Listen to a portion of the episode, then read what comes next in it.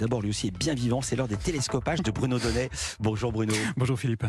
Tous les jours, Bruno, vous observez ici la fabrique médiatique. Et ce matin, vous avez choisi de vous arrêter sur la nature des images qui sont arrivées ce week-end aux télévisions, images en provenance de Bakhmut en Ukraine. Oui, vous le savez Philippe, hein, dans cette ville située à l'est du pays, la bataille militaire fait rage, mais on assiste également à une très intense guerre des images. Tout ce week-end, le camp russe a revendiqué la conquête, la prise totale de la ville, mais la télévision française est restée un peu vague sur le sujet. Elle était divisée. Hier soir, par exemple, sur TF1, Anne-Claire Coudray était assez catégorique. En Ukraine, comment évaluer les conséquences de la chute de Bakhmut Elle a évoqué la chute de la ville. Seulement voilà, au même moment, sur France 2, Laurent Delahousse s'est montré nettement plus nuancé. La ville est-elle, oui ou non, aux mains de Wagner? Vladimir Poutine revendique une conquête. Le président Zelensky eh bien, reste flou. Il a parlé de flou, un flou savamment commenté par l'envoyé spécial de France 2 en Ukraine, Maris Burgo.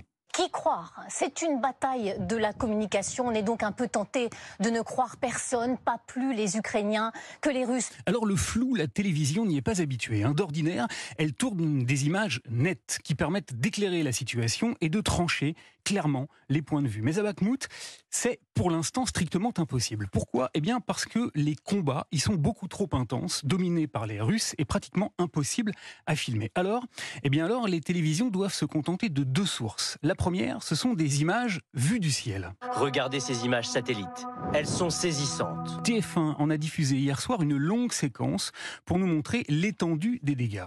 Un immense champ de ruines. Il y a un an et demi, 70 000 personnes vivaient ici à Bakhmut. Et l'autre source, eh bien, ce sont les images de la propagande que la milice Wagner et son chef Yevgeny Prigogine tournent et adressent au monde entier.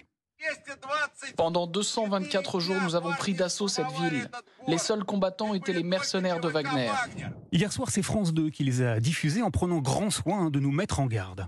Ces images ont été tournées par le groupe paramilitaire Wagner. Et de prendre toute la distance nécessaire avec ces images de soldats russes brandissant le drapeau de leur pays sur les décombres encore fumants de la ville dévastée. Les mercenaires se mettent en scène. La réalisation se veut sophistiquée. Sophistiquées, ces images le sont. Elles le sont techniquement, techniquement impeccables et destinées d'abord à influencer l'opinion russe.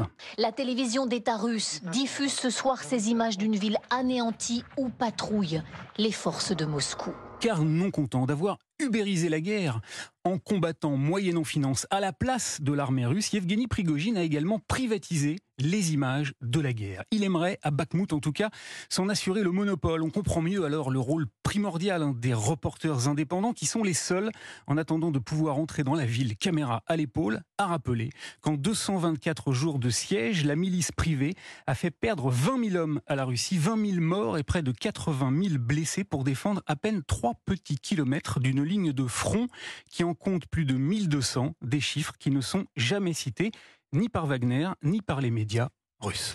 Merci Bruno Donnet pour ces infos, ces chiffres, ces précisions, cette analyse. Merci Bruno, à demain. À demain. Restez avec nous.